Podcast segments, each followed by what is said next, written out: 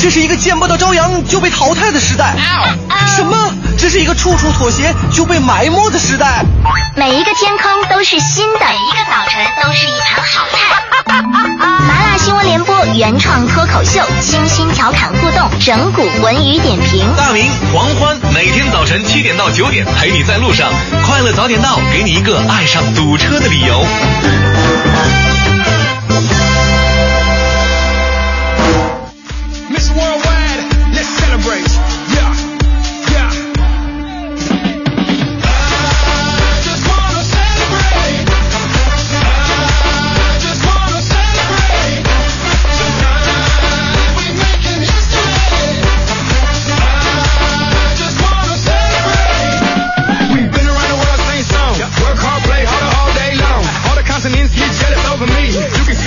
现在是北京时间七点零三分，又过三十秒，欢迎您继续锁定 FM 一零六点六，中央人民广播电台文艺之声，是您这时段为您送上的快乐早点到。各位好，我是大明。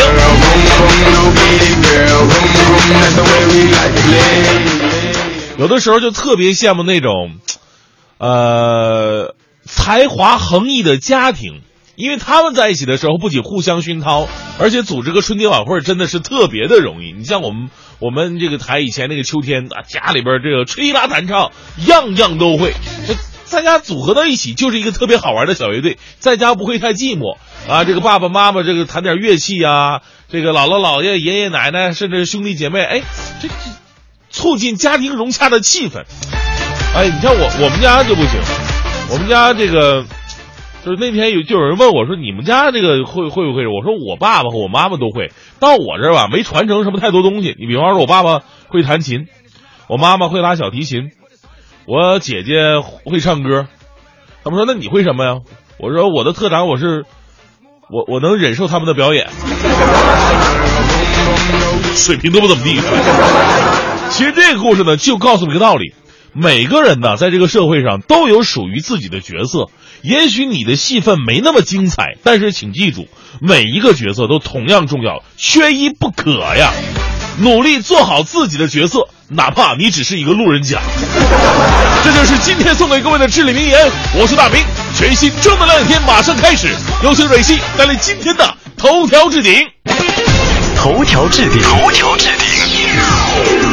国务院日前印发决定，决定第一批取消六十二项中央指定地方实施的行政审批事项。中央纪委监察部网站昨天通报了一百二十一起违反中央八项规定精神的典型问题。至此，该网站已经在中秋国庆前后连续通报了四百九十五起违反中央八项规定精神的问题，点名道姓的通报曝光六百八十六人。国家统计局昨天公布的数据显示，九月份全国居民消费价格总水平同比上涨百分之一点六，涨幅相比上个月回落零点四个百分点。昨天，中国警方从阿联酋将潜逃近三年的涉嫌非法吸收公众存款犯罪嫌疑人王某某押解回国。公安部国际合作局有关负责人表示，中方追逃工作不断取得重要进展，这也是猎狐行动中落网的又一名逃犯，充分展示了我国政府和警方有逃必追的决心。为了推动京津冀协同发展，京津冀城际铁路投资有限公司将在未来规划新建城际线二十三条。京津冀城际铁路网规划目标是在中心的核心区、主要城市形成零点五到一小时的交通圈，中心城市之间形成一到两个小时的交通圈，中心城区与周边城镇形成零点五到一小时的通勤圈。荷兰安全委员会公布 MH 幺七航班空难调查报告说，空难是因为一枚导弹在驾驶舱的左上方爆炸导致的。一辆载有三十二名中国游客的大巴，十三号的晚上在奥地利西部发生了车祸，多名中国游客在车祸当中受伤。车祸发生后，中国驻奥地利使馆立即启动了应急机制，目前伤者在几家医院接受治疗。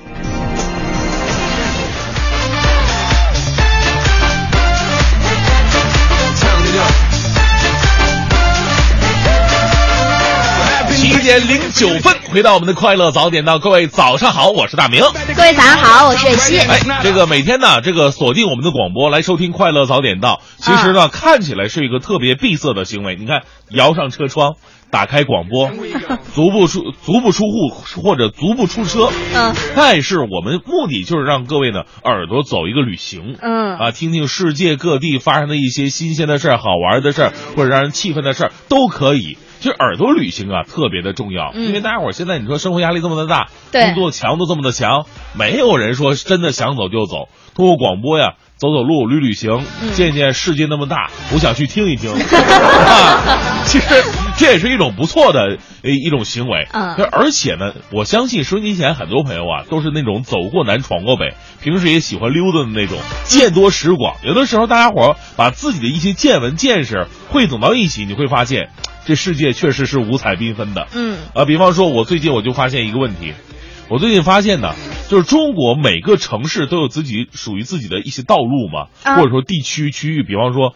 北京啊、双井啊，是吧？嗯上地啊，这这些地方，你会发现有些路名和地区的这个名字特别的搞笑和好玩儿。嗯，在搞笑和好玩背后呢，它还有着自己的一些历史文化典故，其实特别的有学问。这有故事在里边了，是吧？哎，对，当你想了解一个城市的历史文化的话，了解这个路的名字是怎么取的，了解这个这个地区的名怎么这么奇葩，嗯当你了解的背后之之后，你会对这个城市有着一个更深的认识，是，是吧？嗯你像这个 美国，美国就挺无聊的。呃美国路名：第一大道、第二大道、第三大道、第五大道、嗯第十三街区，一看就没什么文化。哪像我们呢？我们是特别有文化的。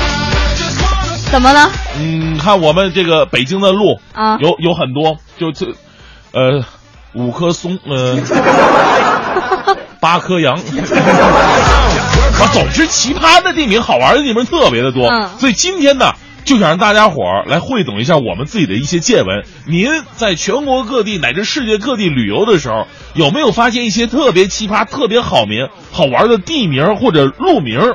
都可以跟我们分享一下。如果您能把这个故事带出来的话，那更好了。嗯同样的，今天我们也会送出奖品，就是当黑白键遇见打击乐双钢琴双打击乐的专场音乐会，十月十八号在北京音乐厅上演。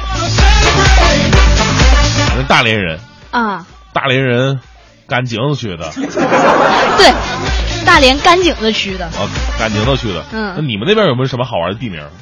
你让我一下想，我还真想不到，因为我、啊我觉得我们大连的好像地名一般都比较中规中矩，就是各个城市都有的那种什么人民路啊、中山路啊这样的地方，这人人民路和中山路每个城市都有，是？吧？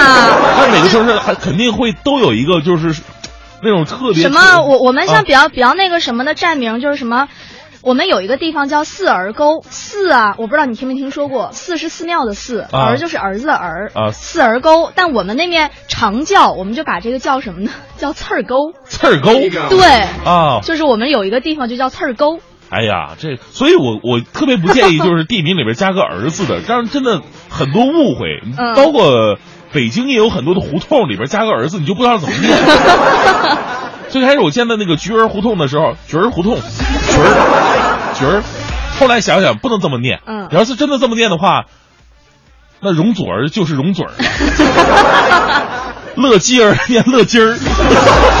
就是各种奇异说。是，您见过哪些好玩的路名和地名呢？今天给我跟我们分享一下，发送到快乐早点到一零六六的微信平台。继续是今天的大明的新闻联播。最个性的新闻解读，最霸气的时事评论，语不惊人死不休，尽在大明的新闻联播。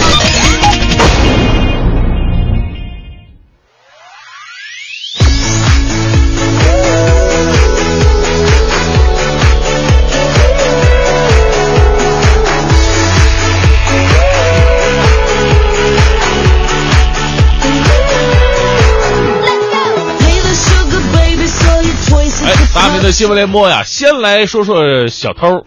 你说这个小偷偷东西吧，其实他是有选择性的。一个呢是对方身上是有东西可偷，这是必须的；第二呢，对方得好欺负，是吧？你万一东窗事发了，跑能跑得过，打能打得过，这是小偷的一个行为准则。我们来认识这么一位倒霉的小偷，他本以为自己找到了一个软柿子，结果没想到对方却是个硬石头。来自重庆晨报的消息，几天前的一个上午，一个小偷在重庆幺幺五路公交车上对一位九十五岁的老人行窃。哎呀，小偷可能这么想的，这老头一看这么老，九十来岁了，浑身是褶，跑跑不过，打打不过我，我怕什么呀？对不对？结果万万没想到，行动失败之后。年富力强的这小偷啊，反而被这位九十五岁的老人一拳打得站不起来呀！哎，其实我特别想说什么呢？老大爷，打打杀杀那是混社会的活儿。其实以您的身份，您就地躺下，对小偷的伤害值更大。开个玩笑哈。据悉呢，老人唐某啊，是一个硬气功师。每天坚持三个小时的硬气功锻炼，目前呢，他非常担心小偷的伤势。其实您的潜台词说现在的小偷真不禁打是吧？其实老大爷呢也给我们提个醒哈，就是强身健体啊，不仅是能够哎让自己的身体更加的健康，其实呢也能够更加保证自己的安全。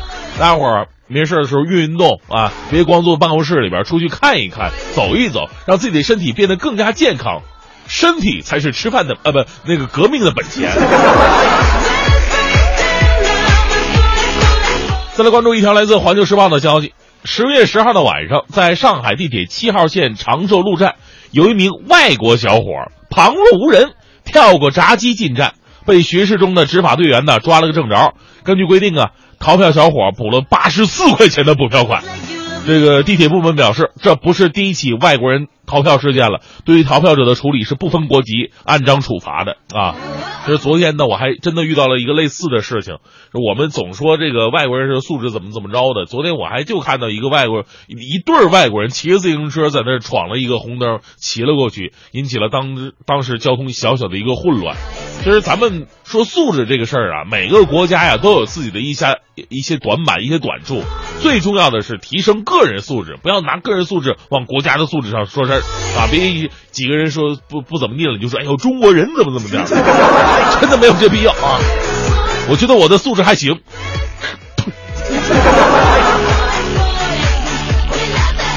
当然，也有人好奇说。为什么罚罚款是罚八十四块？这咋还有零有整的呢？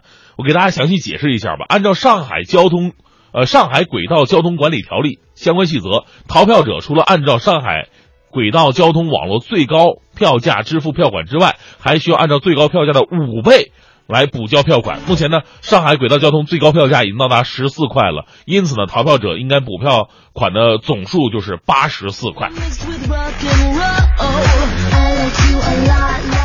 呃，我们说世界那么大，都想去看一看。不过呢，我们其实很多的人呢，就会选择一些相对来说比较刺激的，来填补一下生活当中的这种麻木感。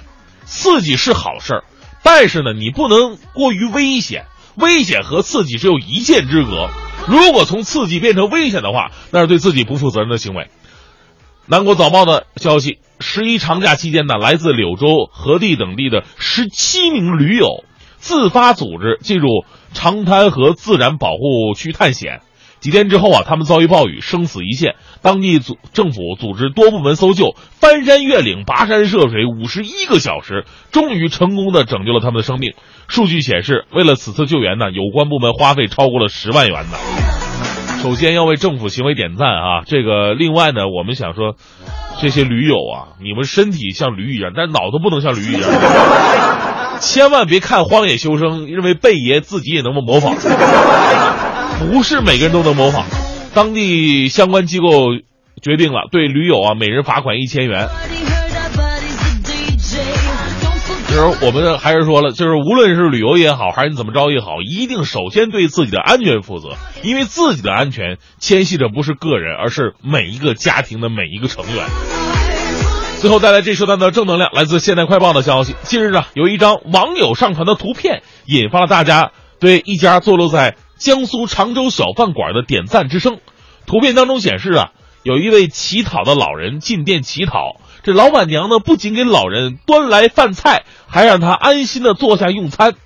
谈及为何会这么做，老板娘表示了，说这只是一件小事儿，老人很可怜，能帮就多帮一点。哎呀，我们为有爱心的老板娘点赞哈。但是呢，我个人有一些隐隐的担忧，如果这个事情真的宣扬出去，在当地引起了一些巨大的反响的话，当地的丐帮会不会集体去吃饭？到那个时候，这就不是老板娘的一件小事了。所以说，救助这些贫困者或者乞讨者，把他们安置到一个相对来说舒适、有饭吃的地方，这应该是一个政府政府行为，不应该是一个个人行为。在为老板娘点赞的同时，也想问一下当地的救助站、当地的政府应该作何表率呢？一零六六听天下。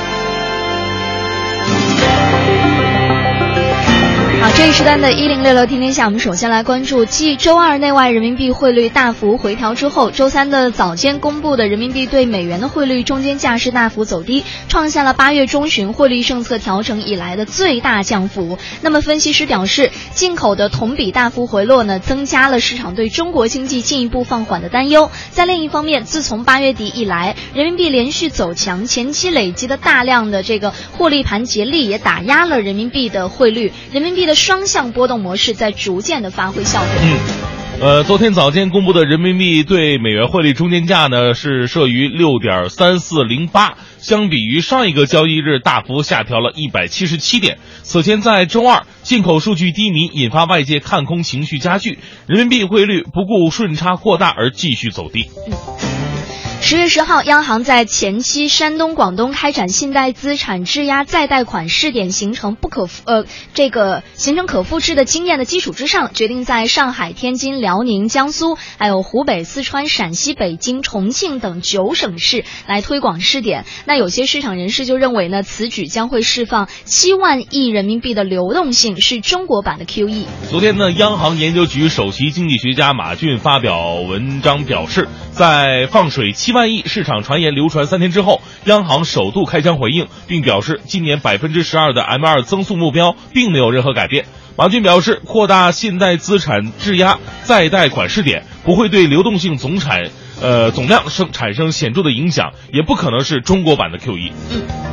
昨天上午，中国消费者协会发布约谈办法，并将于今年的十一月一号起开始实施。那么，根据该办法呢，对于存在群体性投诉、发布违法广告等八种情形之一的经营者，消协组织将可以这个按照程序来约谈。经营者应该根据约谈内容制定整改的方案。那么，中国消费者协会副秘书长董助理就表示说了，以前中消协的这个约谈工作通常是当消费纠纷发生之后来进行约谈的，但是这这次制定了约谈制度之后，是想把处理消费纠纷的方式由被动处理变成主动出击。哎，是的，据了解呢，近年来为了维护消费者合法权益，中国消费者协会约谈了大量的经营者。仅从二零一四年开始，中消协就先后约谈了阿里、京东等十大电商，落实七天无理由退货规定等。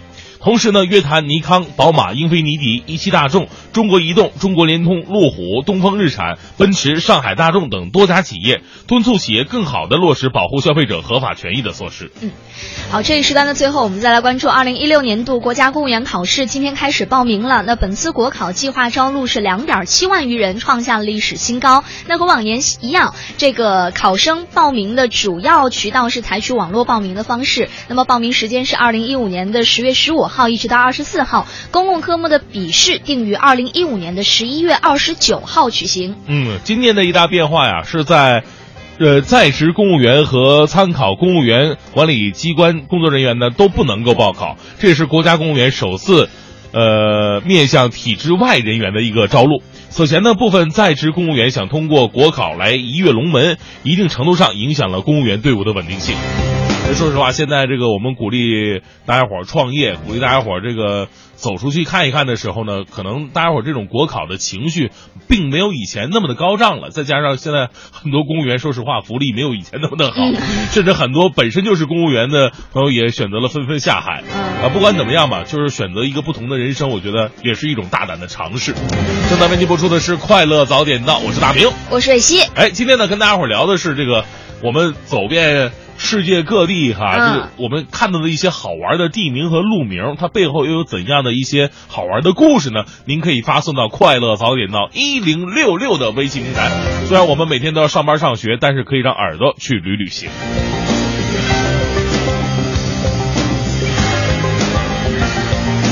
小静说了，说咱通州啊有个神奇的地方，名字叫神仙村。神仙村呢还有一个神仙路口，呃啊估计有一些历史典故在里边的。嗯，是。嗯，还有这个特大熊猫和浮云都说了啊、嗯在这个东京坐地铁，然后有一站叫做我孙子，嗯然后往后两站叫东我孙子。呃，这好像是日本的，日本的，啊好像我我朋友去这个日本的时候也拍下来这个站名了，挺有意思的。嗯呃，李好说了，我们老家河南安阳啊道口镇有一个地方，名字叫做苦水井。啊，这里边真的有一口井，井水果然是苦涩难耐啊！最奇怪的是，距离这口苦水井十多米，另外一口井，这水就是正常的。这口苦水井呢，至今仍在，这个地方的名字因此就叫苦水井啊，啊。还有这个 Cute P 和坦克，他们都说了哈，啊在山东的东营有一个地方叫做卧铺。卧铺，来这儿就要躺着是吧？来看一下啊，还有呃，风信子的花语也说了，说六八年呢在青海当兵，当时西宁特别的荒凉，市中心呢只有两条街，因为交叉嘛，所以叫大十字。啊，这很简单，一个十字形，两条街嘛。几年前又故地重游了，街名还在，也叫大十字，但是面目全非，已经成网状了。哎，城市发展四通八达了嘛。嗯。啊，还有这个佩润吧，他说我路过一个地方叫做救驾池，然后他说最逗的是这个救驾，臣救驾来迟，估计那皇上在这挂着。然后他说特别逗的是这个地方有一个广告牌，上面就写着“旧驾池经济开发区，欢迎您来投资洽谈”。他说我要是投资者，我不会在这个地方投资这名字就很不给力啊！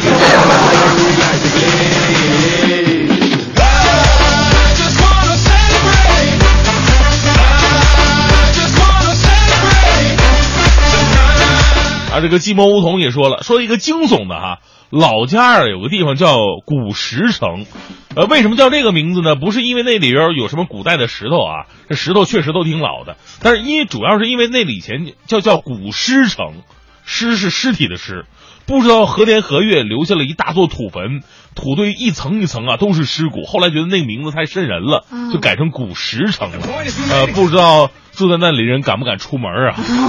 天呐，对，其实我们现在身边有很多路名啊，因为它的名字，呃，就是为了雅俗共赏，或者干脆起的文雅一点，以前起的太俗了嘛，对就会改掉。北京这样的地名特别的多就是啊，就是以前叫什么名，然后现在不叫了。一会儿我就跟你说说咱们门口，就是离咱们最近咱们台门口这个南李世路，也叫啊礼士路嘛，他以前就不叫李世路。哦，对，不叫李世禄，叫什么呢？一会儿大明脱口秀告诉大家啊。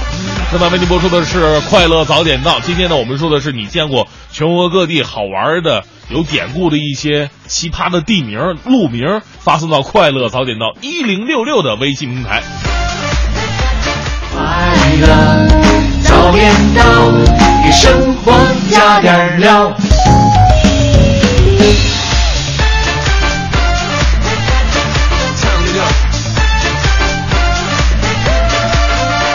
点五十五分，回到我们的《快乐早点到》，各位好，我是大明。各位好，我是蕊希。啊，这个今天呢，我们说到了是你看过那些特别好玩、奇葩的路名，嗯如果能够把背后的一些文化历史典故啊，跟我们一起分享一下，那是再好不过的了。看一下啊，今天这个绝对啊，我我我我我第一次听说，很多朋友告诉我，这个通州还有一个叫摇不动村，这为什么呢？这个 我也觉得这挺神奇的哈，防地震嘛，这个这个，而且听着也不像有什么故事的感觉。这个惊蛰静和他说，大学同学家住在大兴和河北交界的地方，然后嗯有一个村子叫猪脑村。火 他说不记得叫什么屯儿了，说据说是有一个文人当时路过，然后看到这个路太烂了，像猪脑子，所以就叫猪脑村。这个文人起的这个名字也是够。能看出确实是个文人。文化水平小学一年级的这种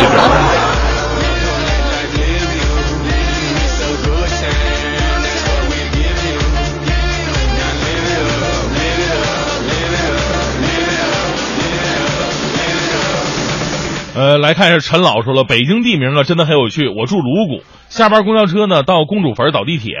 到八宝山再坐公交车路过焦家坟。呃，家人打电话总回答我快到公主坟了，我刚过八宝山，快到焦家坟了。这老人总感慨，你这都什么地方啊？这孩子，咱换加加点钱换个好点人住的地方不行吗？啊，还有这个寂寞梧桐，他说哈，说刚刚听大明说猪窝，他想起来老家有一个地方叫狼窝铺。狼窝铺，还 猪窝更可爱一点。您见过哪些够奇葩的地名呢？发送到快乐早点到一零六六的微信。一零六六听天下。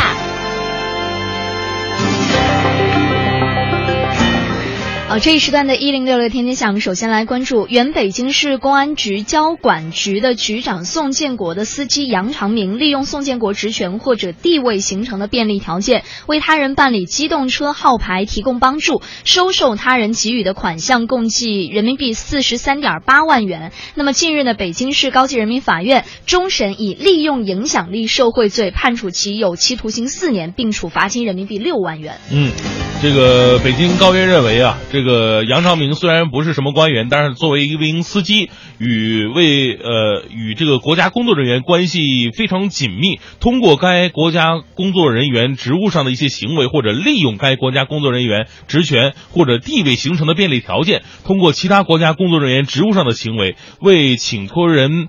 谋取不正当利益，收取请托人的财物，其行为已经构成了利用影响力受贿罪。嗯，好，我们再来关注本月底河北高碑店新发地物流园的一期将会正式营业了。两千多户来自北京的农副农副批发商户，目前已经签约这个高碑店的新发地。那么高碑店新发地的物流园一期呢，占地是两千零八十一亩，建筑面积一百六十万平方米，总投资是五十四亿元，以这个蔬菜、水果和干果调料交易为主。那么二期和三期规划占地是八千亩，全面承接北京的冻品、水产等全业态的大型批发，并对接“一带一路”和天津自贸区，打造国际食品城。嗯，高碑店新发地项目全部建成之后啊，将会成为规模亚洲最大、交易体呃全球最大的农副产品的交易中心，能疏解相关行业在京人口三十万到五十万，每年会减少一千万车辆车次啊。这个能够进入北京，将会有效的解决北京大城市病的这样一个问题。嗯。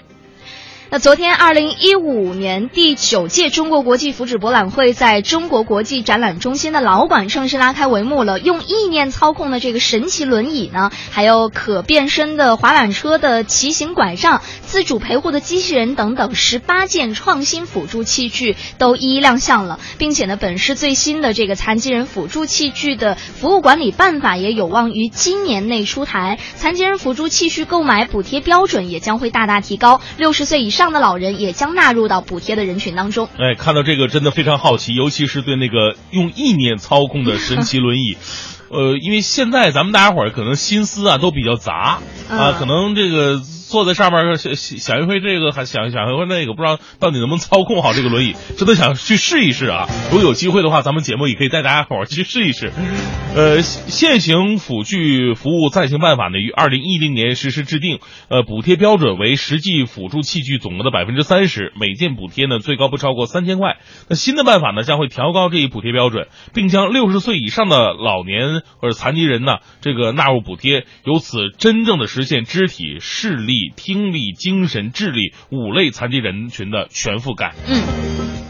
多年来呢，这个昌平天通苑地区哈，特别是五号线终点天通苑北站周边的交通，都是让不少附近居民头疼的一件事儿。那么，北京市公联公司的相关负责人员就表示，按照计划解决天通苑北附近的交通难题的北苑北交通枢纽呢，将会在年底开工了，目前正处在前期的立项阶段。嗯，上述负责人表示。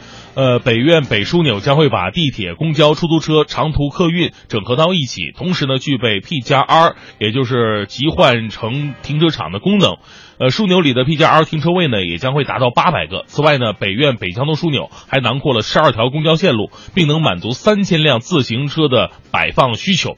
那开通之后呢，既能缓解地铁站旁边停车难的一个问题，也能把长途地铁、公交、出租车等交通方式融合到一起，改善换乘条件。说到天通苑啊，刚才我看还有个朋友说了，说这个地名。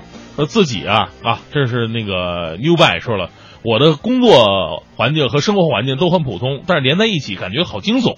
我是一名写字楼物业的管理人员，住在天通苑，工作地点在上地，工作环境在地下室，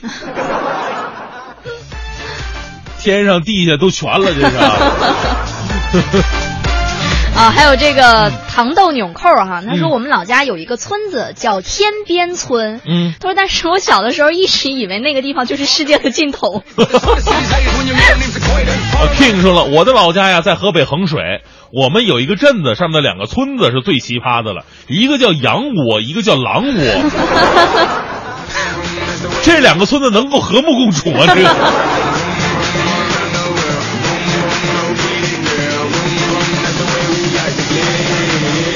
啊，这个 L 说了，我们家附近呢有个百望山公园儿以前呢叫望儿岭，啊，相传北宋杨六郎与辽兵在此山下鏖战，那佘太君呢登山观阵助阵，啊，此山呢因而得名。现在山上还有这个佘太君的雕像呢。嗯，啊，这北京好像有个六郎庄，也跟这个杨六郎有关系。嗯。啊，还有这个比蟋蟀还帅啊！他说我们这儿有一个村子叫中央，然后这个村子里的人呢，他们出了远门，就会有人问说你是哪里人呢？然后这个人就会回答说中央的，然后又问，然后这个人他又问他旁边随行的另外一个人说你是哪里人呢？然后这个人也是跟他说啊我中央的，然后问话的那个人就会肃然起敬。其实我后来才了解，这个中央是个中央村，是吗？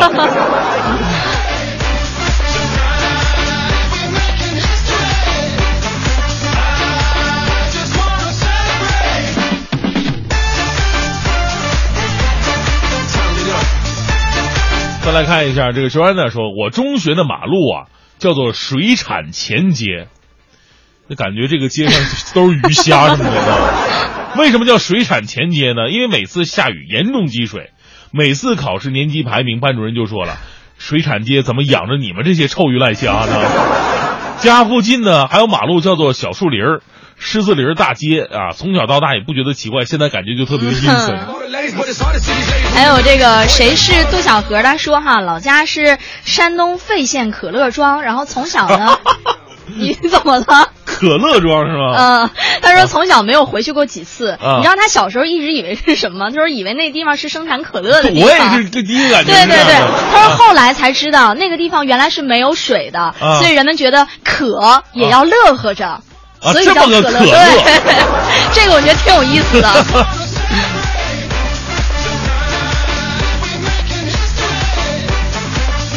还有叶子说，我见过一个最奇葩的，在去坝上的路上，有一个地有个路名叫大脑包路，脑是脑袋的脑，包呢就是包公的包，大脑包路。听，你说这些名字起的这么直接，真的。你还有这洪波说，吉林有一个地方地啊名叫做、叫拐脖店，拐就是拐卖的拐，脖子是脖子的脖，拐脖。哎，不是你，啊就是我看完他这个之后，我脖子就特难受，你知道吗？还有还有朋友说，北京的这个昌平区有一个地方叫臭泥坑，啊，臭泥坑，这个我还真的不太了解、嗯啊。所以说，北京你发现这个地名啊，真的是有有俗有雅，嗯，达到了雅俗共赏的一个境界。您见过最好玩、最奇葩的地名是什么呢？可以发送到“快乐早点到一零六六”的微信平台。那今天发送微信的朋友呢，还是会有机会获得当黑白键遇见打击乐双钢琴双打击乐专场音乐会。场音乐会呢是在十月十八号北京音乐厅上演，只要发送微信过来的朋友呢，都会有机会获得门票。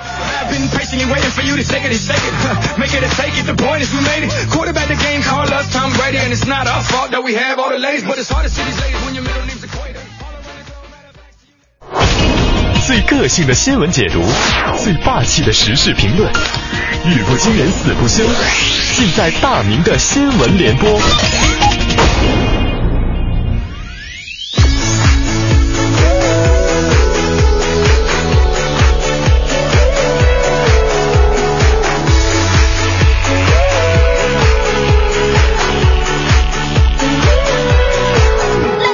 八点十二分，来到这一时段的大明的新闻联播。宰客事件年年都有，但是今年好像集中爆发了出来。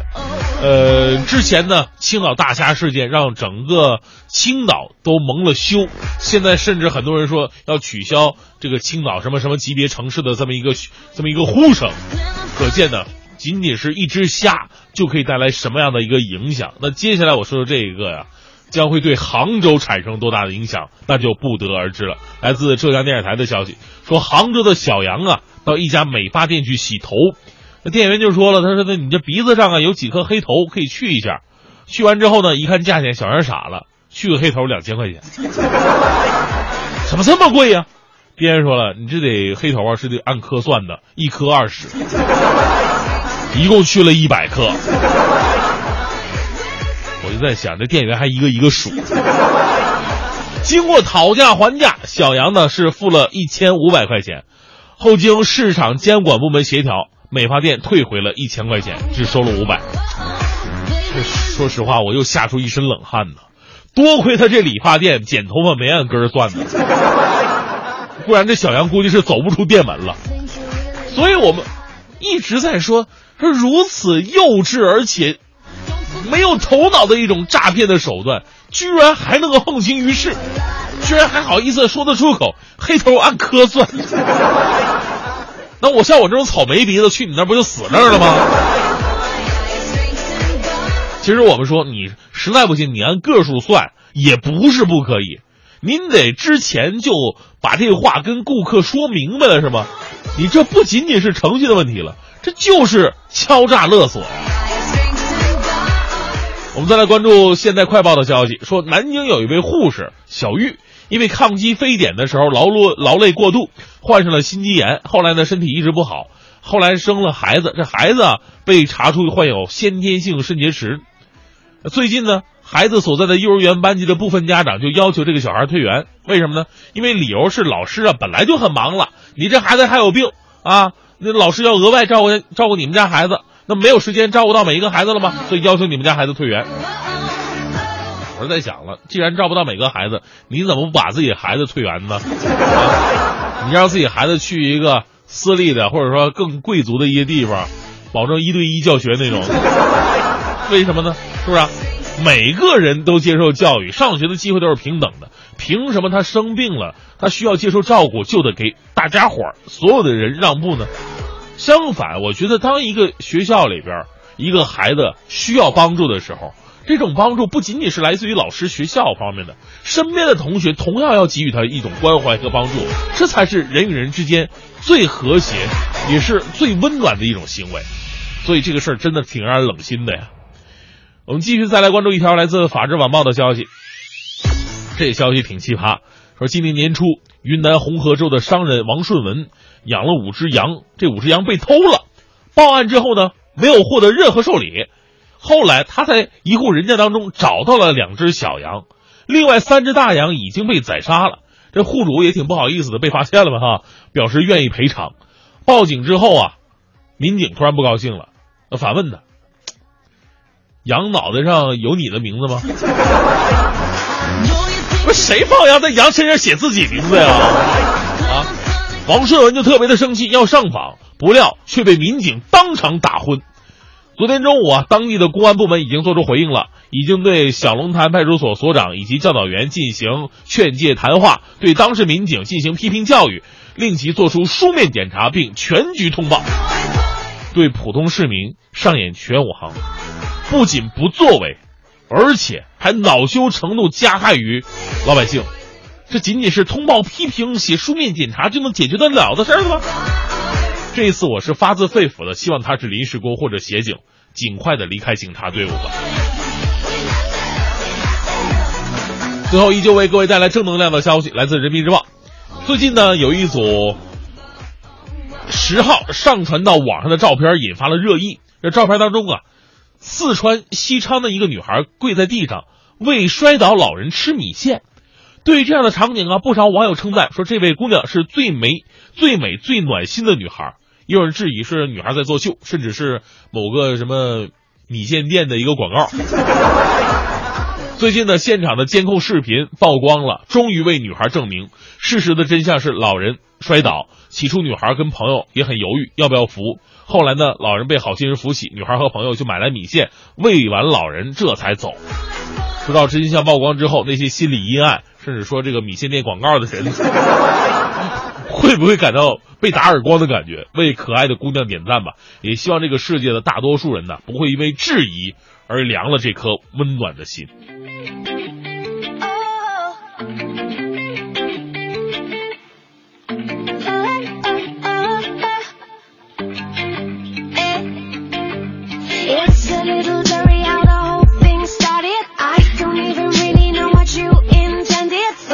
You were cute and you could make me jealous. Poured it down, so I poured it down. Next thing that I know, I'm in a hotel with you. You were talking deep like it was mad love to you. You wanted my heart, but I just liked your tattoos. Poured it down, so I poured it down. And now I don't understand it. You don't mess with love, you mess with the truth. And I know I shouldn't say it, but my heart don't understand why I got you on my mind.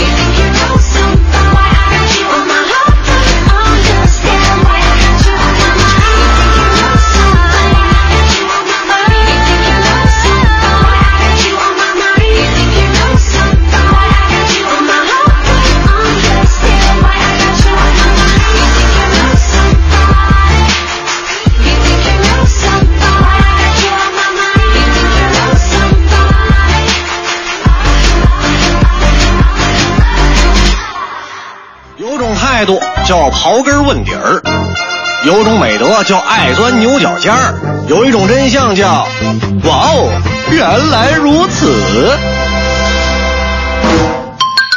热水结冰比冷水更快。感谢国美在线大客户。对本节目的大力支持。有经验的司机师傅都知道，冬天洗车最好不用温水，而用冷水，因为温水一沾到车厢就会马上结冰。可能你会觉得这是什么道理？难道温水比冷水结冰更快吗？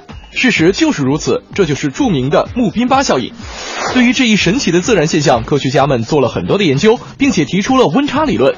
就是之所以冬天热水会比冷水冻得快，是因为热水与周围环境之间的温差大于冷水与周围环境之间的温差，温差大会造成温水中水分子的能量快速散发到周围的环境当中。不过这一理论遭到了一些科学家的质疑。还有一种说法认为穆宾巴效应与水中的溶解物有关。通常在加热过程当中，水中的一些溶解物会形成固体沉淀，也就是日常生活当中常见的水垢。而未经加热的水当中仍然会含有这些溶解物，这些溶解物就像是下雪过后向路面撒盐防止结冰一样，减缓了冷水结冰的速度。这样的说法似乎是更加合理的。原来如此，我是盛轩，明天见喽。快乐早点到，给生活加点料。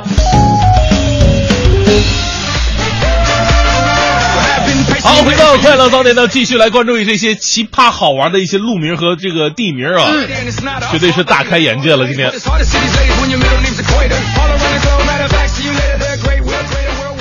啊，我看到这个轩轩，他说哈、我家住在大兴，然后这边有一个村子叫坟上，然后早前呢就是只是有人在那儿看坟，然后后来就形成了一个村庄，现在已经改叫这个福上村了。但是我们这边的人呢，还是会习惯性的说，我们一大早去坟上赶集。他说听着是不是特别瘆得慌？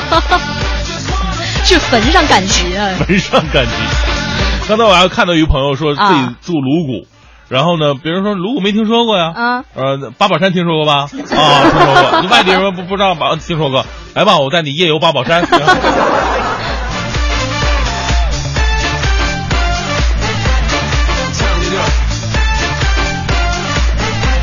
来看一下这个，佩润也也给我们发了一个典故哈，啊说北京原宣武区有一条大街叫朱市口大街，啊离咱们台也不远，这地方、原名叫朱市朱市口。就是猪，我们现在那个猪是那个宝珠的珠嘛，嗯是吧？以前那个是真的是猪牛羊那个猪，猪市口，本来是京城里边猪的交易市场，后来呢，又是这样嘛，文人认为它不雅，于是改成谐音猪市口西大街了。清朝的时候呢，说著名学者纪晓岚就曾经住在这条大街上，博学多才，幽默风趣。有一次，这个乾隆皇爷跟他对对子，啊、要以纪晓岚。要纪晓岚以皇上的脚为题，说出一个字儿来，嗯，既要符合乾隆的身份，又不能露出脚丫子这样的字眼啊。于是呢，纪晓岚马上想到了自己住的朱市口嘛，就是猪的脚是蹄、嗯啊，他说蹄，怒了。乾隆不干呢，你是我是人类，而且我是皇上，怎么能叫蹄呢？啊，蹄好啊，左边一个足是脚吧，右边一个地，皇帝嘛，这是皇帝的脚？皇帝的脚蹄。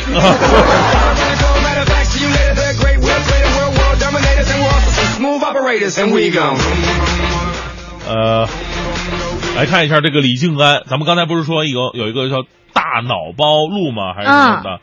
他说了，给我们解释一下，这脑包啊，在蒙语里边是敖包的另外一种音译，大脑包就是大敖包的意思啊啊。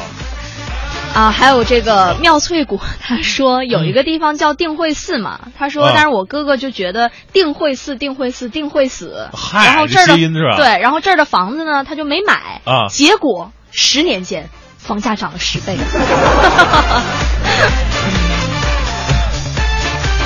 不是你前十年你指哪儿买哪儿，它都涨。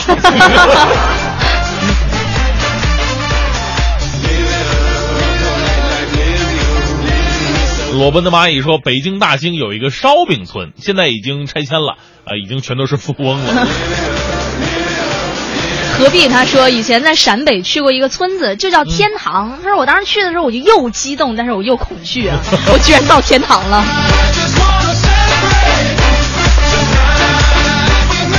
呃，小刚啊说了，零八年在四呃四川石坊援建的时候，发现那儿啊几个镇名特别有意思，分别叫回澜、落水、见底、尸骨、红白，连起来就就是表达一个一句话了，说一个人在河边遇到回澜落水了，一下就见底了，尸骨捞上来之后，家人办了红白事儿，我的妈呀！这这还能把地名串起来说的啊。还有这个聪明糊涂心说去云南出差，然后路过一个地儿叫待补，这个待是等待的待，补就是填补的补哈。他说嗯据说是清朝外放的官员希望早日升迁，补缺到京城，所以起了这么一个名儿。啊，待补。嗯。还有朋友说到了北京的地名，因为我在脱脱口秀当中说到的是数字，嗯，就很多这个路名跟数字已经包圆了，咱们都每个数字都有。这这这还这朋友说这个动物也也都有，你看牛街、罗马市，那这个养马胡同、马场胡同、牛肉胡同、牛血胡同、牛油胡同、驴便胡同、驴驴市口胡同，还有这个驴驴这驴居胡同、驴尾胡同、羊毛胡同、羊圈胡同，啊，金鱼胡同、鲜鱼口、五坊路 啊，铁狮子胡同，这都有一块全了，这都啊。您觉得哪些地名、路名最奇葩、最好玩的？发送到听天下。这一时段的“一零六六听天下”，我们一起来关注国际情况。南非约翰内斯堡市当天发生了一起在建过街天桥的坍塌事故，造成了至少两人死亡，二十余人受伤，其中五人的伤势比较严重。那么现场救援人员表示，因有这个数辆汽车被埋在瓦砾之下，所以伤亡的数字仍然有可能会上升。嗯，事故发生在约翰内斯堡市桑敦金融中心附近。目击者称，他们在过街天桥这个手脚架突然是倒塌了，正在下面行驶的车辆被埋。南非警方说，事故的原因也正在调查当中。嗯。那这个北海道深川市为了吸引移居以及定居当地，哈，开始将这个市政府拥有的住宅用地以每块地九百八十日元，也就是约合人民币五十二元的一个价格开始对外销售了。那么每块土地的面积约在三百三十平方米左右，那么足以修建住宅和车库以及家庭的菜园。购买的条件呢是签约后的一年半以内建房，并在该市办理居民登记。那么。这个该市的负责人就期待的表示说，这是非常便宜的一个价格了，希望一定考虑一下移居到这里。是你想想，这个人民币五十二块钱每块地，这个三百三十米，这个合着一米我都算不出来都多少钱了。总之，我觉得在如果在五道口卖一套房的话，能把这个整个一个市区都给买下来了。据日媒报道啊，北海道各地区为了增加定居者而绞尽脑汁。由于人口流向城市等原因，深川市的人口每年都在减少，在九月底的时候已经跌破了二点二万人了。该市呢推出了宜居体验之旅等促进定居的措施，希望。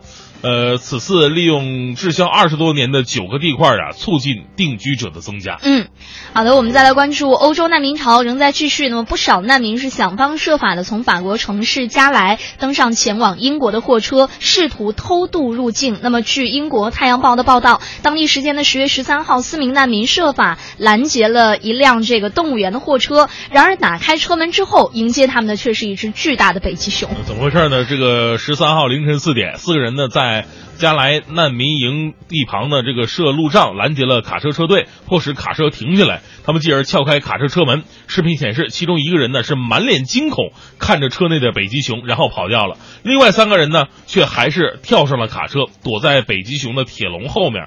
在法国警方得到线索将他们从车上带下来之前，三个人是在完全黑暗的环境里边蜷缩了十分钟啊，嗯，动都不敢动了。好，这一时段的最后，我们再来关注中国民航业近年来对飞行员的需求是呈呈现这个爆发式的增长哈。那么为了招揽飞行员而提供更加优厚的薪资待遇，那么来促进越来越多的韩国飞行人员因为心动而跳槽。根据韩国国土交通部的数据，今年一月份到七月份，从韩国第一大航空公司大韩航空公司来离职的飞行人员的人数是四十二人，高于二零一三年和一四年全年的二十六和二十七人。那么同期从韩亚航空离职的飞行员的人数是二十九人，而一三年全年的离职人员是二十四人。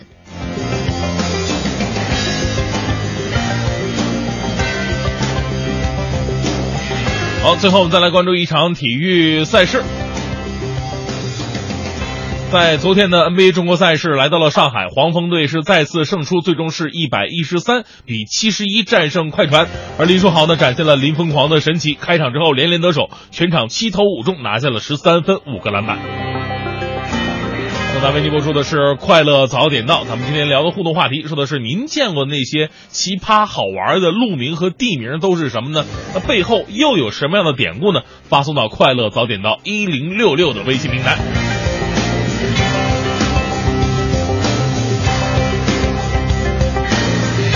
啊，这个韩飞发来一条哈、嗯。说香河这里有一个东六村，然后分别叫做这个杜屯、孟庄、郎庄、前套、后套、池套，啊。然后呢，他也是把这几个地名他们给串成一个小故事那种。他说啊。传说这个呃杜屯有一个人做了一个梦，然后说有狼会来，然后大家就决定一起捉住这只狼，啊。有的呢就套住这个狼的前部，有的套住狼的后部，有的来晚了没套上，就叫池套。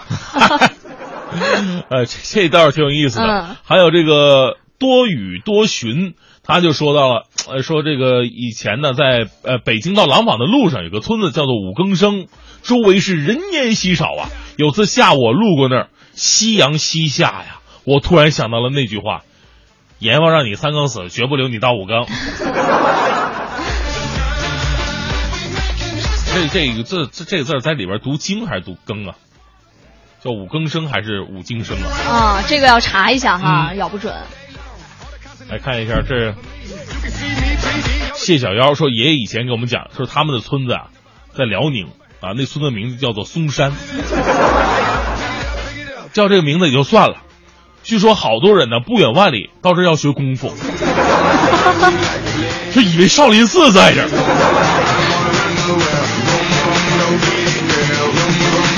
哦，这个小鱼他说哈，小时候奶奶家有一个村子叫罐头山，啊他说我特别有意思，我一直以为那个山上有好多的罐头，而且还都是山楂罐头。啊，我觉得他这个挺逗的。然后他说呢，但是那里其实并没有山哈，也没有罐头，却有一个酒厂，啊叫做罐头山酒厂。每一次去那边呢，都要经过一条小河，然后河滩上有好多的稻谷一样的东西。后来知道那个是酿酒的这个酒槽哈。啊。这个大兔子说了，岳各庄这里有条街啊，叫做天安街。有一次朋友吃饭，说在天安街等我，结果呢，我这我就直接习惯了嘛，我开车就去天安门了。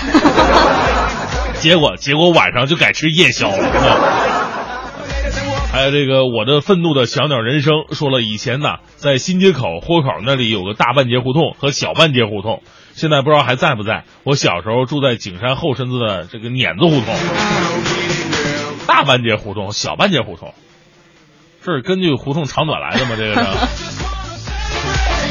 哦，还有果果说，北京朝阳有一个村子叫苍蝇村，这个起的也是啊，小吧，这个村子跟那个苍蝇馆子差不太多，我跟你说。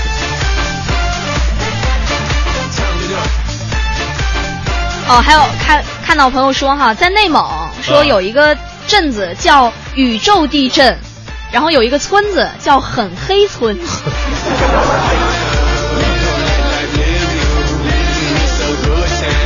所以我发现这个地名确实是特别有意思啊，嗯而且呢，我相信每个奇怪地名的背后一定有一个好玩的典故在里边。如果能够把典故告诉我们的话，那可以更好。发送到快乐方点到一零六六的微信平台。给生活加点料。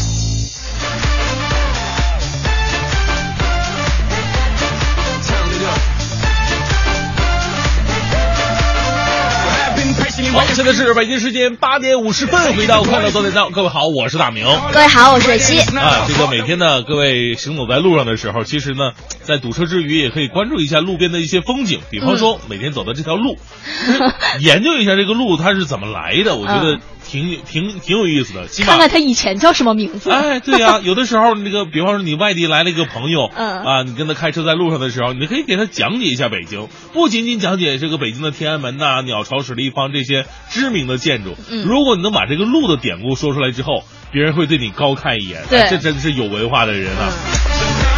其实你看，我们可以说到自己家乡的路，我是长春人。嗯长春可能最有名的路是人民大街，就以前不叫人民大街，叫斯大林大街。嗯就那个时候，他也记载了一个典故，就是，呃，在整个斯大林大街的中央位置叫人民广场，人民广场中间有一个苏军那时候飞行员的一个纪念碑。嗯，所以呢，就是记载了一段历史。当你了解这段路路的历史的时候，你就会觉得这个城市的文化底蕴就在这儿了。嗯，你大连那个让你印象最深刻的是什么路？印象最深刻的呀，嗯，你让我突然间想，我我突然间想想不起来。吃喝玩乐有关的。啊，那你能告诉我大连的甘井子区为什么叫甘井子区呢？妈，这个我真不知道。干井子是什么意思啊？所以说枉为大连人啊！哎呀，来看一下这个微信平台。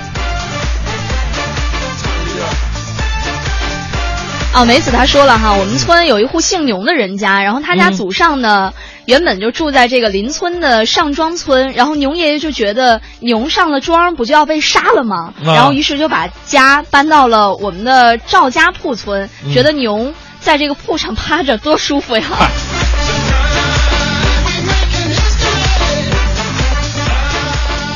还有朋友爽说了，我小的时候啊，住在新街口的油果胡同啊，听老师说以前不叫油果，那胡同名字叫有鬼胡同，后来改名了嘛，也是为了文雅一点啊，不迷信。旁边的胡同呢叫做石刻亮胡同，最逗，以前它不叫石刻亮，叫屎壳郎胡同。啊，还有宁夏西南部哈，有一个地方叫做喊叫水，说是因为那个地方特别缺水，所以起了这么个名字。喊叫水，啊，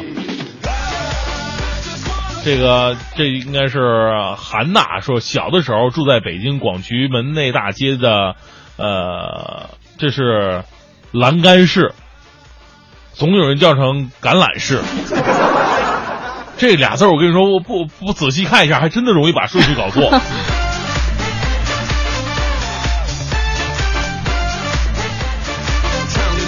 啊，你说到那个刚刚把顺序搞错，我看到张扬发来说，通州有一个地方叫大肚社村，他说每一次我我都会把它看成大肚肚村。好，今天的快乐早点到啊，到这里又要告一段落了哈。这个说的很多的路名，刚才也说了，很多路名呢体现着一种城城市文化的底蕴。最重要的是，你跟别人介绍的时候，也体现着自己的文化底蕴。真的，你像今天在做脱口秀的时候，我侃侃而谈，我就觉得自己是个特别有文化的人。在这里感谢百度，感谢。就是在今天之前也不知道是吧？每做一期脱口秀，虽然说很伤脑，但是也是一个学习的过程。嗯，这个学习的过程呢，也希望能够分享给各位。快乐早点到这个节目呢，就是能够带大家一起看看世界，看看身边生活细节当中曾经不曾发现的那些美好。非常感谢大家对我们节目一直以来的支，怎么感觉今天是最后一期节目呢？好，明天同一时间我们还会再见的。听见城市的声音，我知道爱并不是谁能取代谁，可是我想帮你捡起无谓的。